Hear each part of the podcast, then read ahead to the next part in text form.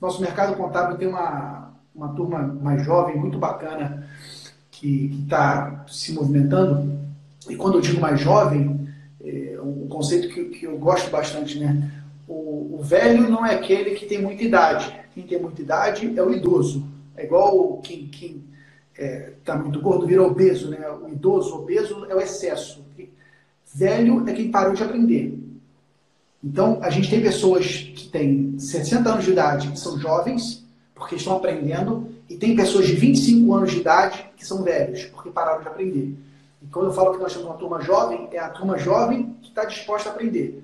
E nessa turma jovem nós temos desde pessoas que estão entrando no mercado agora, com 18, 19 anos de idade, até pessoas que já estão no mercado aí, já com 60, 70 anos, e estão reaprendendo cada vez mais. Eu vejo que esse é o momento que os jovens estão liderando o mercado contábil. O jovem, mais uma vez, aquele que está disposto a reaprender.